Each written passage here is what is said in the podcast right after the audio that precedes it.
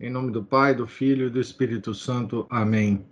Ave Maria, cheia de graça, o Senhor é convosco. Bendita sois vós entre as mulheres. Bendito é o fruto do vosso ventre, Jesus. Santa Maria, Mãe de Deus, rogai por nós, pecadores, agora e na hora de nossa morte. Amém. São Felipe Neri, rogai por nós. Nossa Senhora de Fátima, rogai por nós. Em nome do Pai, do Filho e do Espírito Santo. Amém. Então, nós acabamos nosso encontro anterior descrevendo aquele primeiro, suposto primeiro sonho de João Bosco, né? que é uma prefiguração da, de toda a vida dele, né? Transformar animais selvagens em ovelhas. Aí se prefigura, então, o, a grande missão do ainda Joãozinho, né? Cinco anos. É, e no final do sonho, a, a senhora, né, que apareceu para ele, ainda disse para ele, antes um pouco dele acordar, né, compreenderás tudo no tempo devido. De repente, um grande rumor acordou, acordou o João Bosco. Acabara-se o sonho. Não conseguiu readormecer. Os pulsos e o rosto incomodavam-no. Sentia ainda os golpes que dera e recebera na batalha imaginária. Os dois misteriosos personagens não lhe saíam do pensamento. De manhã, não pôde deixar de contar o sonho. Primeiro aos irmãos, depois à mamãe e até à avó, na esperança de conseguir algum vestígio de explicação. Guardarás rebanhos, disse José. Ou serás chefes de bandidos, disse Antônio. Quem sabe não serás padre, disse mamãe Margarida. Não se deve dar atenção a sonhos, concluiu a avó prudentemente.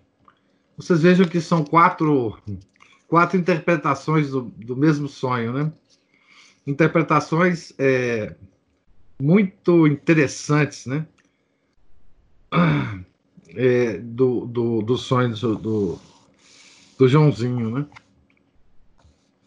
É, que, que são interpretações absolutamente possíveis, né? Ah, de um modo não sobrenatural, né? E ninguém falou mais nisso. Entretanto, o menino pensava nisso sempre, não como uma fantasia que o seu sono construíra sobre uma preocupação do seu espírito, mas como uma mensagem ou apelo vindo de fora e cujo sentido esforçava-se por decifrar. Este sonho, quase profético, repetir-se-ia muitíssimas vezes, em variantes, acompanhadas de numerosas cenas acessórias que a realidade jamais desmentiu. Ele constituiu um marco especial em sua existência. A primeira intervenção do maravilhoso. Quero mesmo ser padre, confiou o menino à mãe. Tenho essa ideia há muito tempo. A confissão custou-lhe menos depois que ela própria começou a pensar nisto. Não é assim tão fácil. E por que queres? Sabes ao menos a causa? Sim, Quero dedicar a vida às crianças. Saberei fazer-me amar. Ocupar-me-ei de suas almas.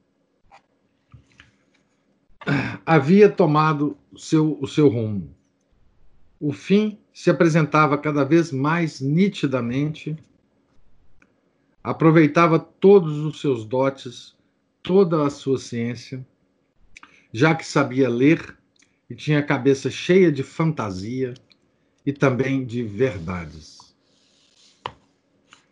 Não era só o corpo destro e forte que tinha vontade de pôr ao serviço das almas. Faria frutificar todos os talentos, no duplo sentido da palavra, que recebera da providência. Não desprezaria nenhum. O apostolado completo e por todos os meios era a obsessão deste garoto, antes mesmo de completar dez anos. Quando fazia festas nas aldeias vizinhas, Mamãe Margarida, que era santa, mas que permitia que todos se distraíssem, levava os filhos como recompensa. Na praça de Castel Novo, na esquina das ruas, vendedoras enfeitadas com tecidos multicores expunham nas portas suas roupagens, e na volta das vésperas, que eram rezadas na igreja da Cidade Alta, passando pelas estalagens, pelas barracas, a mãe não via inconveniente em divertir-se ela própria com a pantomima, os golpes de destreza, a acrobacia dos dançarinos. Então a gente pode imaginar, né? Uma cidade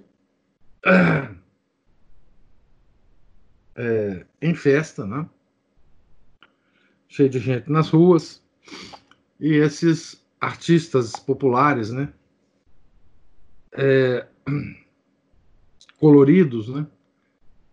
É, divertindo o povo, né? Ganhando também os trocados, né? O pequeno João sentia-se feliz como um rei, mas ao mesmo tempo observava.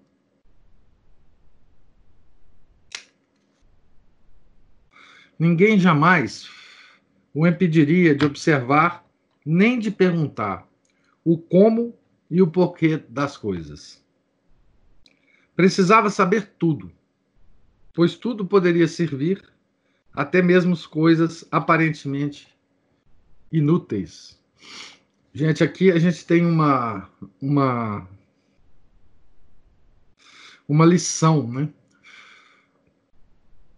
Ah, muitas vezes a gente pensa nessa palavra apostolado, né? É, de uma forma, digamos assim, muito rígida, né? Nossa, apostolado, que coisa, né? Apostolado nos leva a apóstolo, né? E a gente sente amedrontado com essa palavra, né? O que, que será isso, né? A gente lembra, então, daqueles grandes santos, né? Fervorosos, penitentes, e, e a gente. A primeira coisa que a gente pensa é que esse trabalho está acima das forças de um ser humano normal, né? E São João Bosco, apesar da santidade, óbvia, né? Ele escolhe um caminho é, do apostolado que impensável para nós. É? Uma coisa tão simples. E, e o mais importante, proporcionado aos talentos que Deus deu a ele e que Deus dá, que Deus dá a todo mundo, né? É, quer dizer, é uma coisa que flui muito naturalmente de cada um com os seus vários talentos, né? E ele estava sempre é, a sua atenção estava sempre é, atenta justamente para isso, né? Quer dizer, como é que eu, com os meus talentos, é, vou usar isso no, no apostolado, né? Tá certo? é, é uma, uma lição para nós, né? Que talentos nós temos, o que, que nós podemos fazer não é? para atrair as pessoas a nosso Senhor Jesus Cristo. Né? Cada um de nós tem um talento diferente e pode fazer muito. Né? Então ele observava, né? Pois tudo poderia servir, até coisas aparentemente inúteis. Lia como ninguém, e era um prazer vê-lo conversar. Na corrida e no salto, era sempre o mais ágil, dava cambalhotas de boa vontade. Isso divertia os garotos. Também seu corpo precisava de distração e gostava de experimentar as suas possibilidades. Era a ocasião de aperfeiçoar-se em todos os jogos de que podia tirar partido. Escola esquisita para um futuro padre. Riam sempre. Então aqui é como se João Bosco é, já tivesse no seu seminário, né?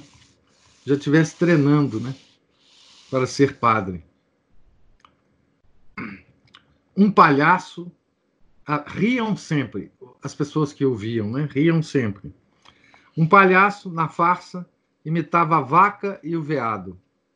Falava sem abrir a boca, como se fora com o ventre João descobriu o truque. Ensaiou daí por diante. Um saltimbanco improvisava no, no palco uma comédia com muitas figuras. Arlequim, Polichinelo, o Doutor e o Fanfarrão. João gravou suas macaquices. Eis o escamoteador que confundia os ingênuos, tirando-lhes moedas do nariz, transformando água em vinho, paus em copas, fazendo surgir uma galinha viva de uma omelete ou de um chapéu. Com que demônios podia ele fazer isto? Não, o diabo nada influi. João não aprendeu tudo, mas insistirá. Na verdade, não era mais estúpido que este homem. E o saltimbanco, que se balançava na corda e dava três voltas no ar antes de cair no tapete, não fora feito de matéria diferente da de João. O que ele fazia, João também conseguiria fazer. Esse era o pensamento dele, né? quando ele via todas essas coisas, né, que o, o atraía, né, que o atraíam, né. Vem, garoto. Mais um pouquinho, minha mãe. Seja mais um instante. Isso interessa-te tanto assim? Quando voltou para casa, e estando só, depois de estudadas as lições, proferidas as preces, João reproduzia tudo o que vira fazer o saltimbanco, o palhaço, o acrobata, o ilusionista. Passava horas no pasto, arriscando-se a quebrar o pescoço, dando cambalhotas, caminhando com as mãos, tentando o salto mortal e tentando se equilibrar numa corda que estendera entre duas árvores. Que preparação de santo mais esquisita, né?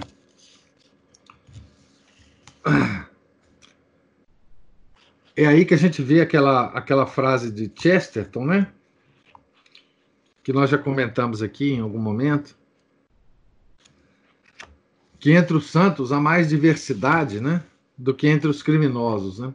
Compara, por exemplo, essa preparação né, de São João Bosco, esse seminário, pré-seminário, né, é, que, ele, que ele está, que o Henri Guion está a descrever aqui, com, por exemplo, a vida nessa mesma idade, né, de São João Maria Vianney, não é?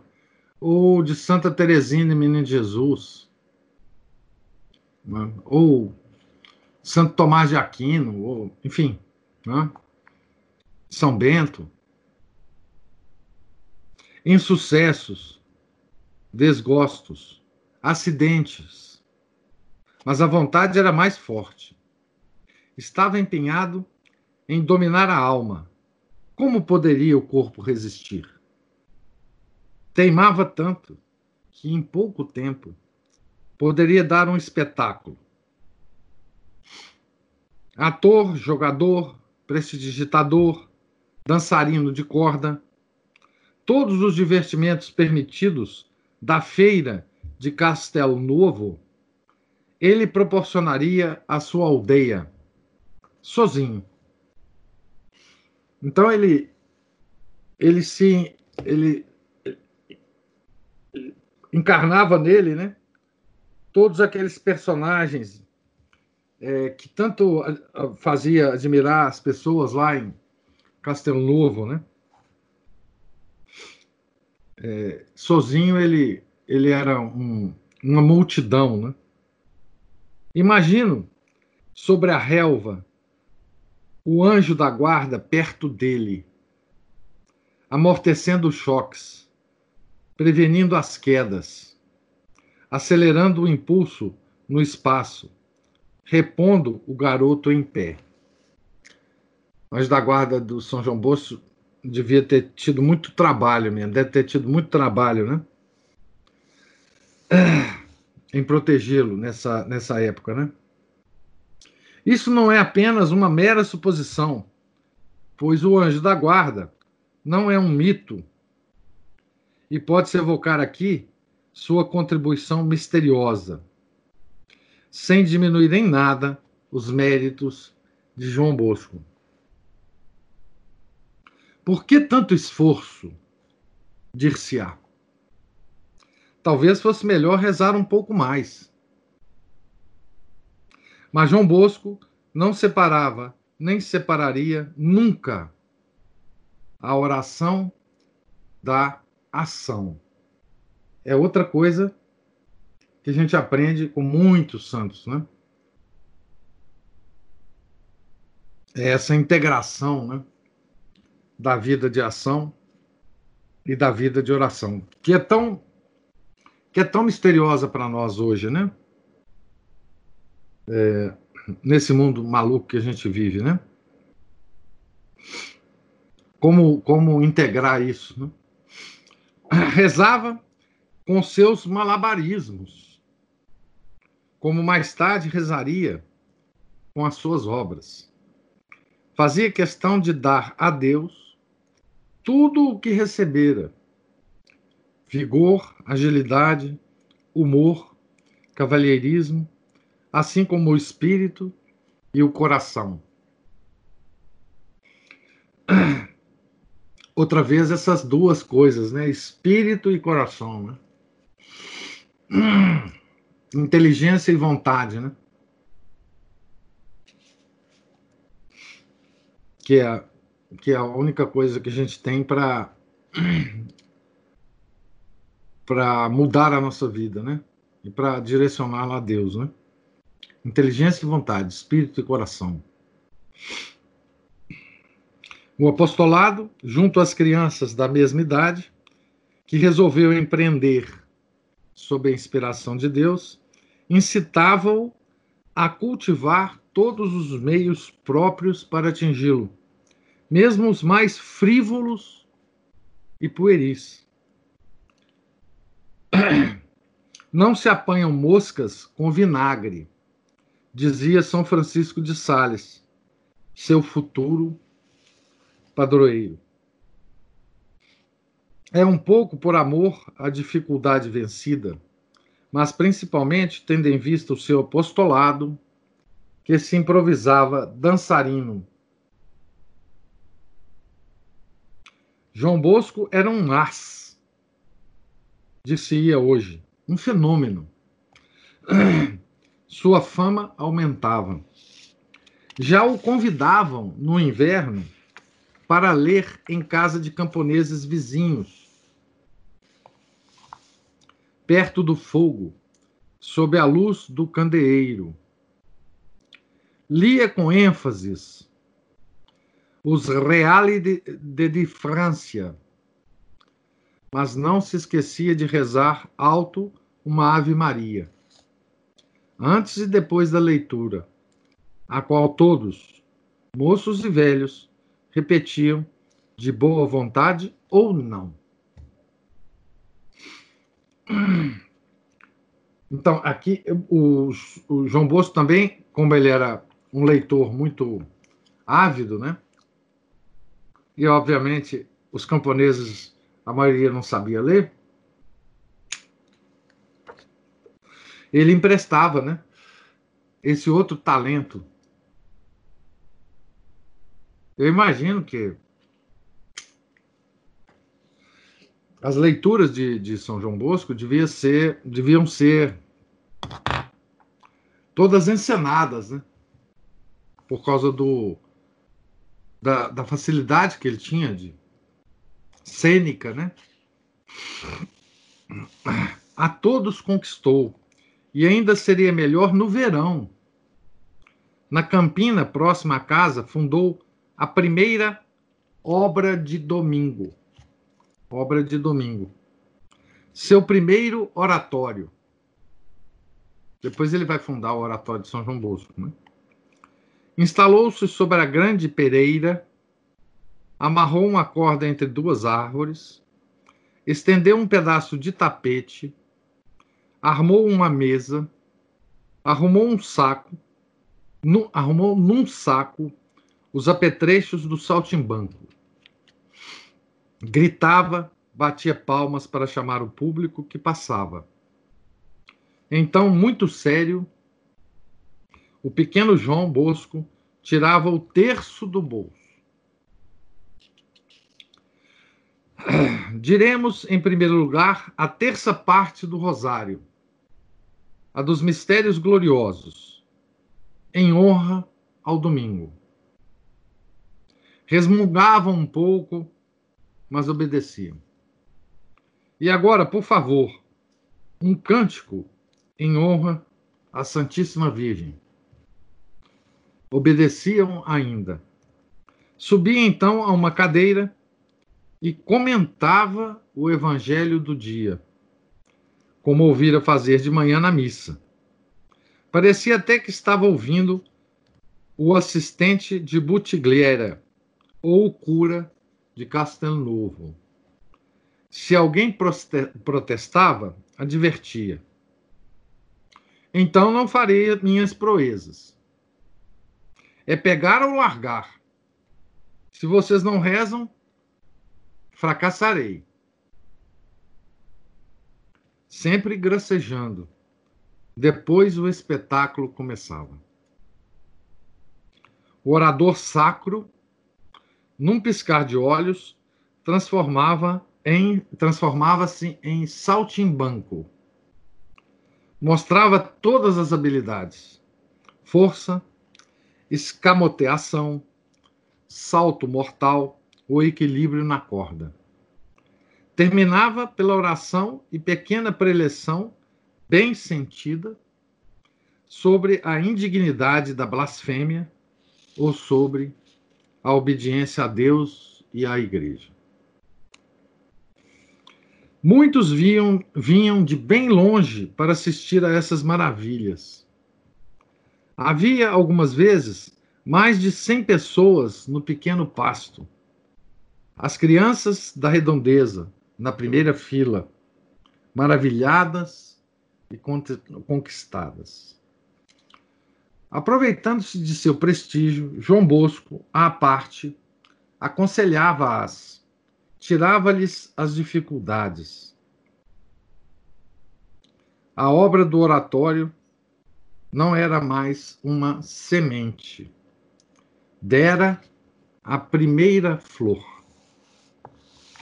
Então, aqui, né, nós estamos vendo é, um apostolado muito muito diferente, né? Diferente das coisas que a gente imaginaria ser um apostolado, né? De um jovenzinho, né? Ah, santo.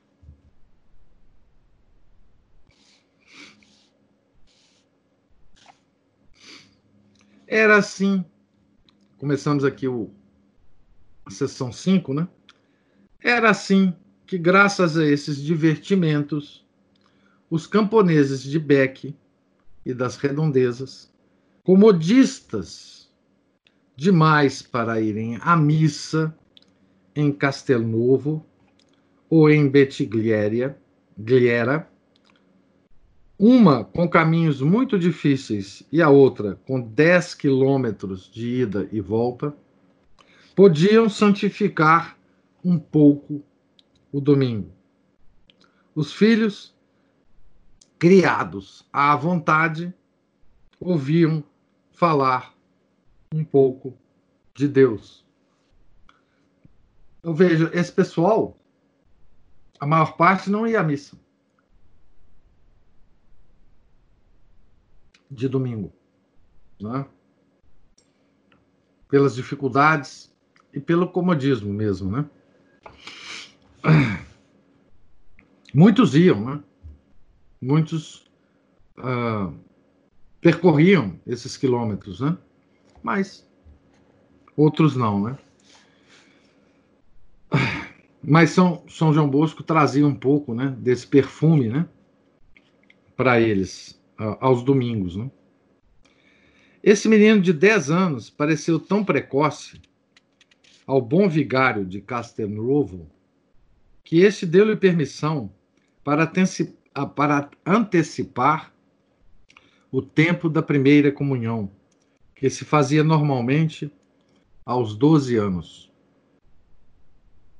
Há muito que a mãe o preparara, explicando-lhe os pontos difíceis do catecismo, animando-o a ser fiel ao que com ele aprendia, esclarecendo-o no exame de consciência e acompanhando-o na confissão.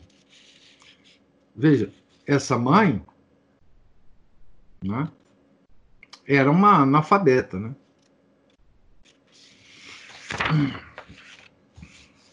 Nem por isso deixou de preparar o filho, né?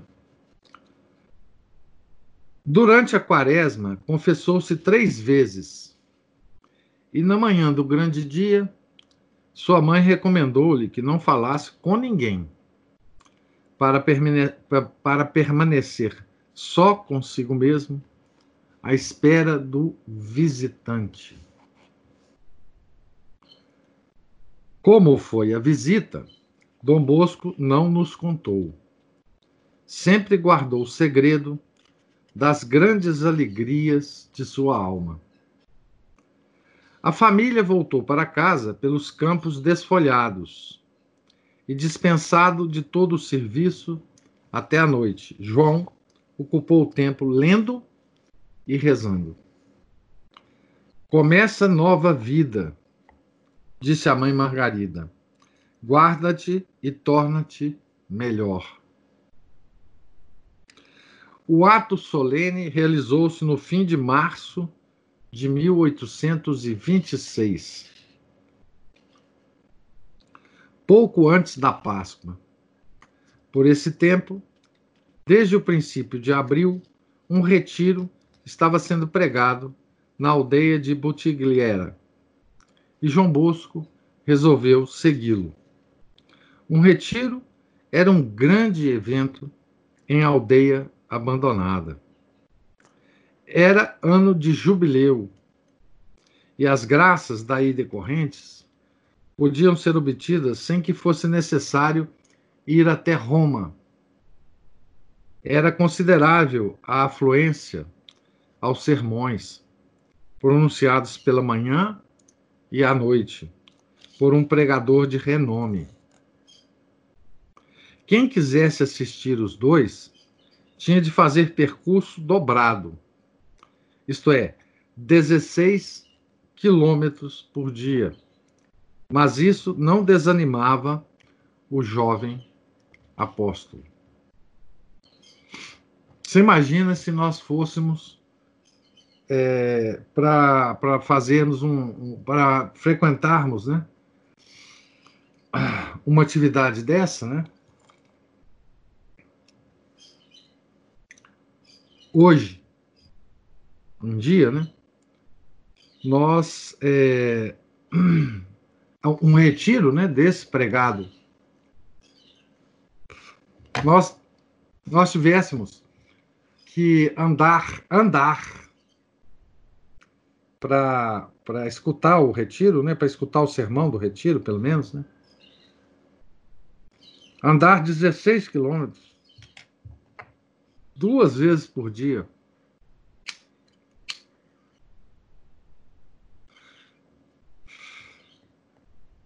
É, vocês imaginam, né? O, o Samuel está falando aqui, né? E nós aqui achando a missa muito longe. É. Ah, não. A missa aqui é, é longe demais. Por que, que não. Será que não pode ser mais perto da minha casa, né?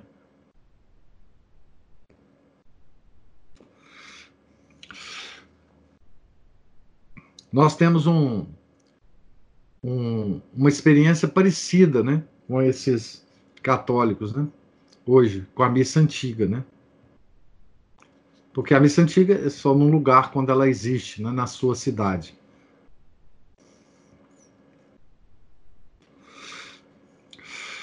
E as pessoas em cidade grande moram distante da, das coisas, né? Mas mesmo assim, de carro, confortavelmente, reclamam de sair cedo, de acordar cedo, das crianças terem que acordar cedo. Meu Deus do céu, não pode. Que coisa mais incômoda. Será que não tem jeito desse padre rezar a missa mais perto? Em horário mais, mais adequado de domingo? Mas nós reclamamos de tudo, né? Então, conheço gente, o Samuel falando aqui, Conheço gente que deixou de ir depois que mudou de igreja, alegando que ficou longe. Tá certo? Então, assim, nós não temos. Nós não fazemos é, esforço algum, né? Em nome de que as. A, coitada das crianças. Que, que esforço que elas vão fazer para levantar cedo. Na verdade, eles estão dizendo é, para si mesmos, né, os pais, né?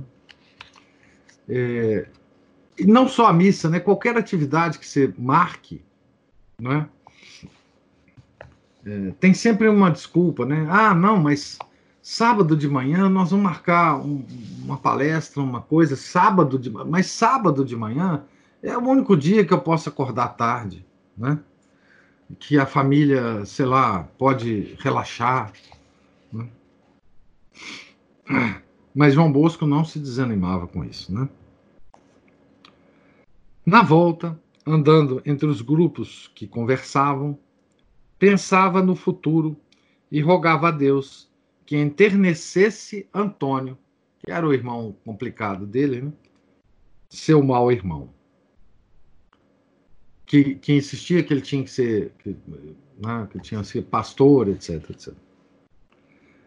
Menos inteligente que malvado, opunha-se sempre a que, a que, a que João completasse seus estudos. Em primeiro lugar, porque custava caro e João já tinha idade de ganhar dinheiro. Forte como ele era, duro no trabalho, camponês pelo nascimento, como poderia transformar-se num sábio, num senhor? Para Antônio, como para muitos outros, os padres eram senhores, cada qual no seu lugar, não? Numa noite de abril, quando os botões despontavam nos galhos, a primavera, né? João Bosco desceu até Butigliera. Um padre de 70 anos notara-lhe o silêncio que contrastava com a vivacidade do passo. Donde és, meu menino? De Beck. Segues o retiro? As prédicas de tua mãe não são suficientes? Suas prédicas são muito boas, mas gosto de ouvir o padre missionário. E compreendes alguma coisa? Tudo, senhor vigário. Não, tem nenhuma, não tens nenhuma dúvida? Dar-te-ei quatro tostões se repetires só quatro das suas palavras. Da primeira ou da segunda prédica? Como quiseres. De que tratava a primeira? Da necessidade de nos oferecermos a Deus a tempo, para não perdermos a salvação na última hora. Perfeito, perfeito. Se o senhor quiser, posso recitá-lo inteirinho.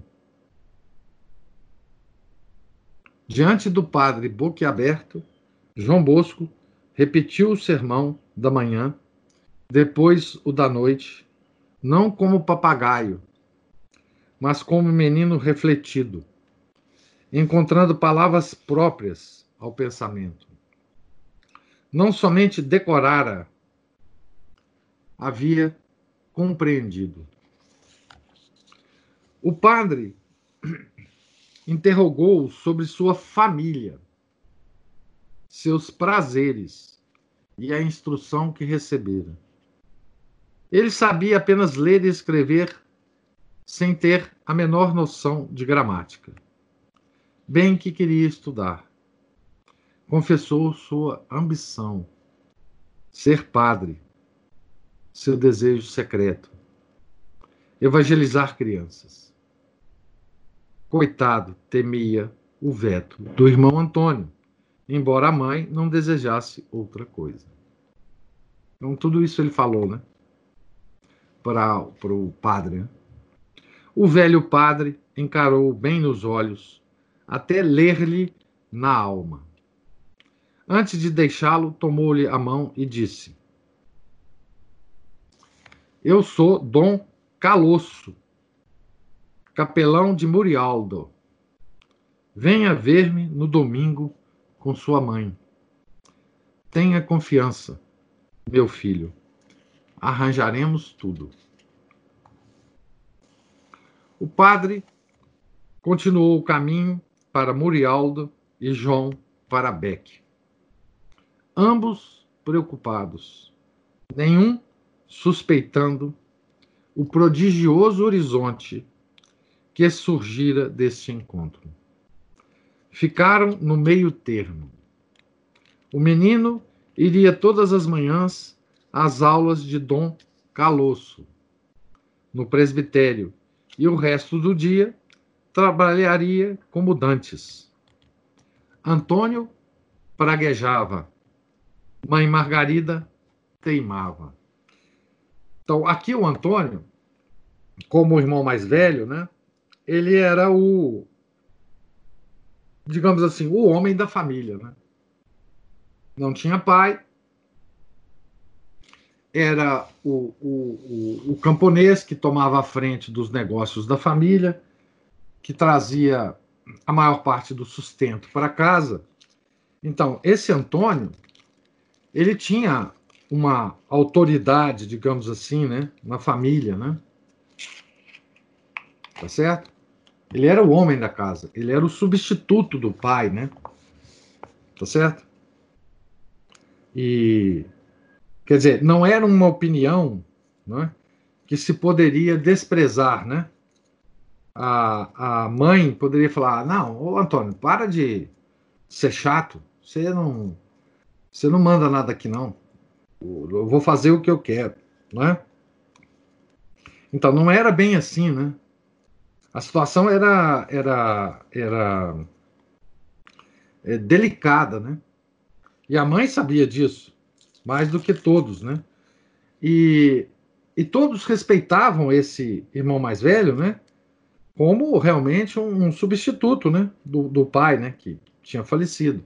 Quer dizer, ele tinha uma autoridade natural, né? Na família.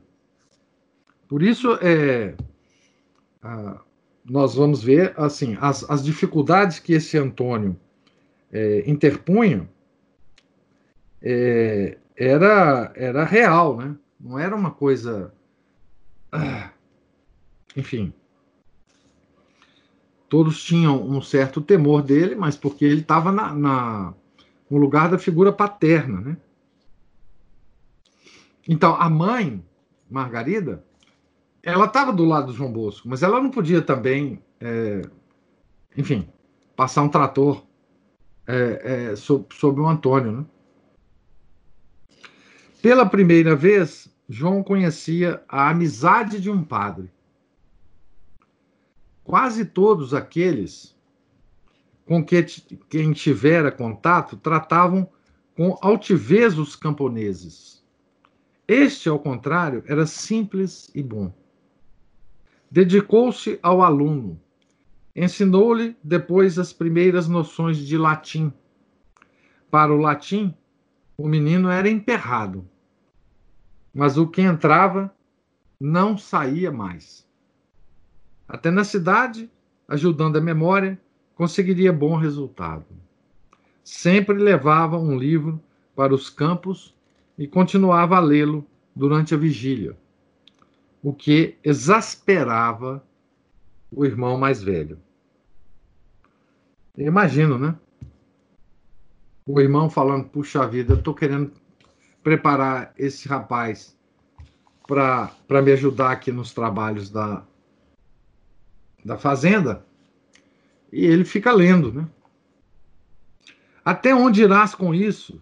Será sempre um camponês como nós, quer queiras, quer não.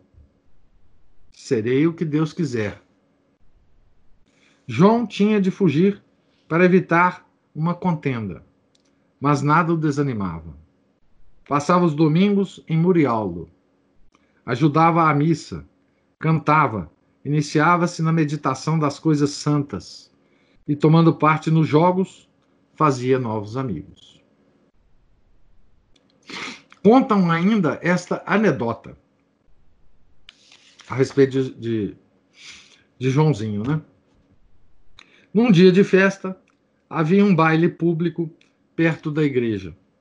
Todos pulavam, apesar de já ter soado o sinal de vésperas.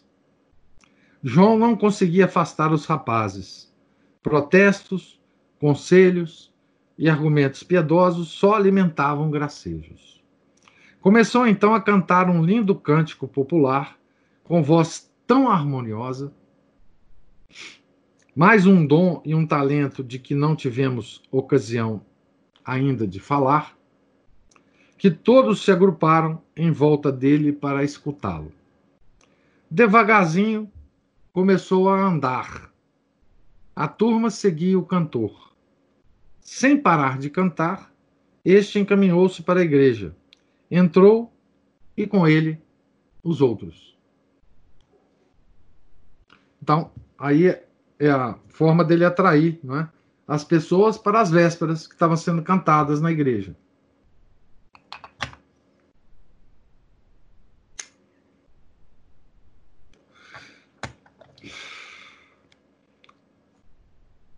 Cantar as horas santas, né? É uma maravilha, né? Ou ouvir na igreja, né?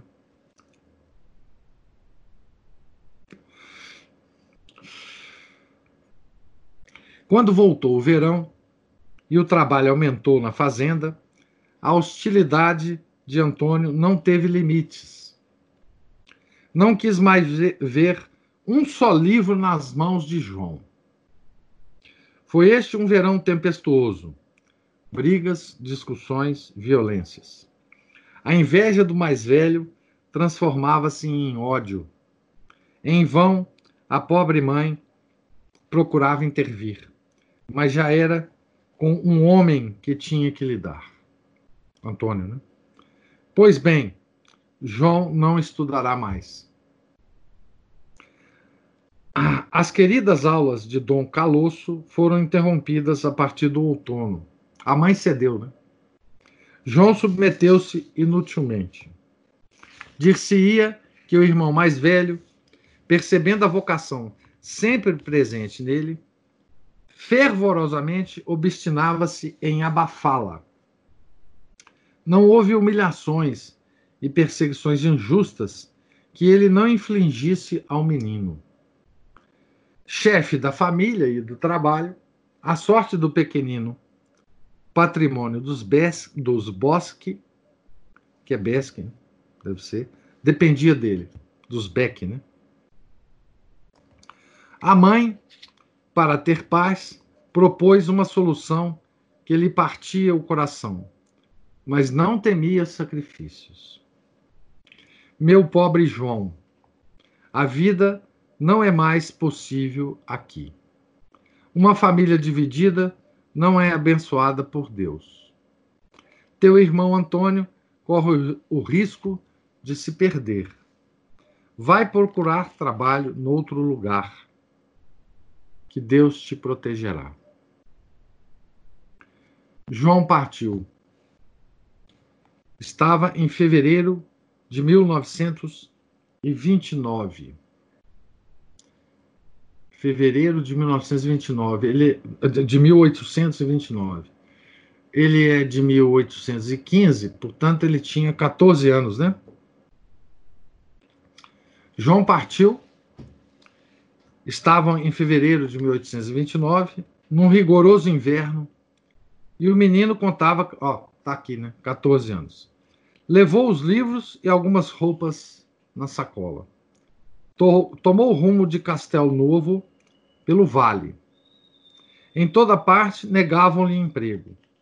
O inverno diminuíra o serviço e só na primavera é que se realizariam os contratos. Davam-lhe comida e pousada e despediam-no ao amanhecer. Abandonou a casa por sugestão da mãe. Sim. A mãe ficou, mas para proteger não é, a vocação do filho, ela falou: olha, vai embora. Não tem jeito. Aqui não tem mais jeito. O Antônio não vai deixar você fazer nada mais. Né? Isso, isso é amor de mãe, né? O verdadeiro amor de mãe, né? Tinha esperança de melhor acolhimento na fazenda dos Moglia, que mamãe Margarida mencionara. A fazenda estava e ainda está situada num caminho um pouco abrupto, separado à esquerda da estrada de Moncuco, cerca de um quilômetro antes da aldeia. Confiança em Deus, isso mesmo, Aline. Os Moglia eram fazendeiros prósperos, honestos e caridosos, mas não necessitavam de um empregado, provavelmente sem prática, que daria mais despesas do que prestaria serviços. Na estação morta, seria verdadeira loucura.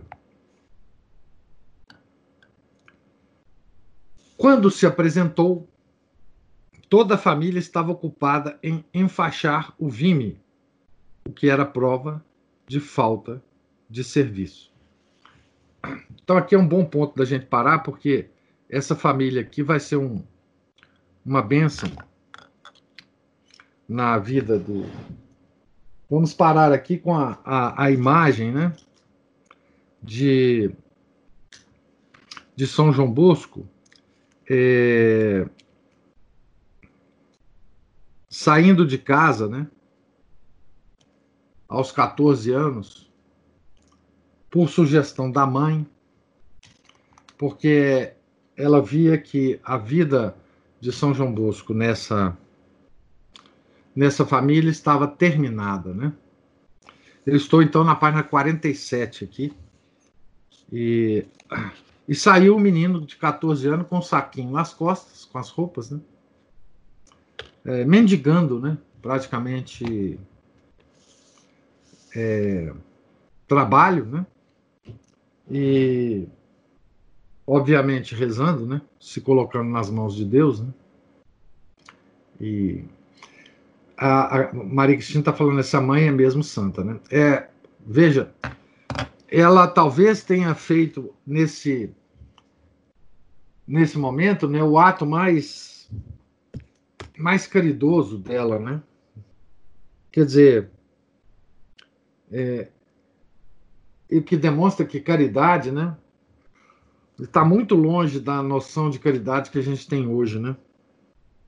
Quer dizer, nesse caso, essa caridade, essa essa esse abandonar-se na mão de Deus dessa mãe foi ficar em casa com o filho mais complicado, né? E deixar o filho santo partir, né? Para uma missão é, que Deus deu a ele, né? Depois a mãe vai se reencontrar com João Bosco e vai ter uma, uma, um papel muito importante no apostolado dele, já em, em Turim. Mas nessa época ninguém sabia disso, né? Então ela ficou com o filho difícil, que ela estava é, supondo que estava num caminho de perdição, né? Para proteger, assim a mãe estava protegendo João Bosco. É o que a gente custa entender, né? Essa ação da mãe de João Bosco, São João Bosco, estava protegendo o apostolado, o santo, né? O trabalho extraordinário que o santo fez, né? Essas pequenas decisões, pequenas eu digo assim, em detalhe, mas uma grande decisão, né, da mãe, é que vai compondo a vida desse, desse indivíduo, né? Desse santo extraordinário que, que Deus nos deu, né? Mas ele não nos deu esse santo separado, né? Ele nos deu é, justamente com a mãe, né? A mãe foi um instrumento de Deus, né? É, aparentemente protegendo o filho mais velho também, exatamente. Quer dizer, é, embora ela tenha é, expressado, né? que o, o Antônio estava é, no caminho da perdição, ela certamente tinha esperança de que a saída de João Bosco da casa, que tanto o, implicava, que tanto ódio é, é, lhe infundava, também protegesse a alma dele. Né? Então, assim, é, veja que essa decisão é, é uma. Ela ela tem vários aspectos, né? Para nós que estamos vivendo a vida, a biografia de São João Bosco, é claro que a ênfase vai estar na, na biografia de São João Bosco. Mas ela tinha, ela tinha, né? Aquele, aquilo que a mulher tem, que o homem não tem. Ela era o centro da casa. Tá certo? Ela administrava todo aquele patrimônio da família que Deus tinha dado a ela e que o marido tinha deixado para ela. Tá certo? Então, como centro, ela tomava decisões, decisões de longo alcance. Né? E essa foi a decisão que ela tomou, que vai ter um impacto absurdo né? É, na vida do, do São João Bosco. Quer dizer, se o São João Bosco estivesse lá, ficasse lá, o máximo que ele poderia ser era um bom e divertido camponês. Né? Um bom e divertido camponês. Ia divertir as pessoas no, no, domingo, ia, enfim, ia trabalhar muito, porque ele tinha muito vigor físico, né? mas não ia, não ia ser o santo que foi. Né? Então, isso também é uma. É uma. É uma das lições que a gente tira é, quando da, da, vida dos santos, né?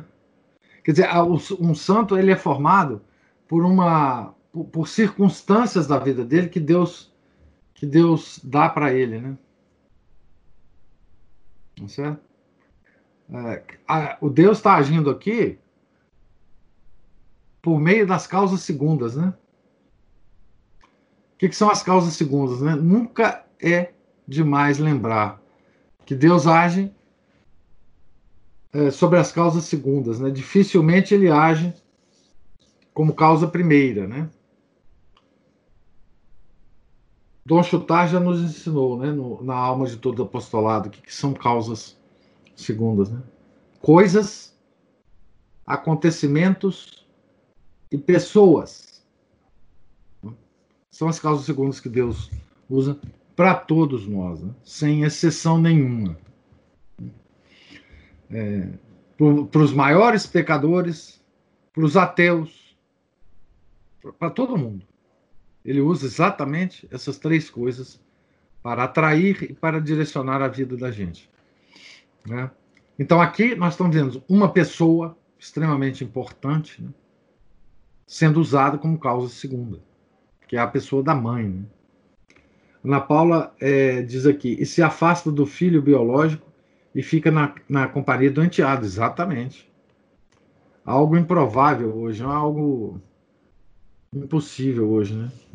Ela os tinha como filhos e pronto. Sim, exatamente. É, ela não fazia distinção, né?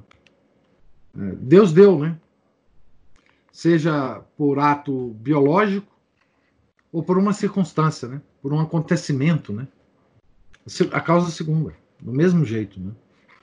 Então, é, ela era matrona, né? Ela, ela abarcava tudo.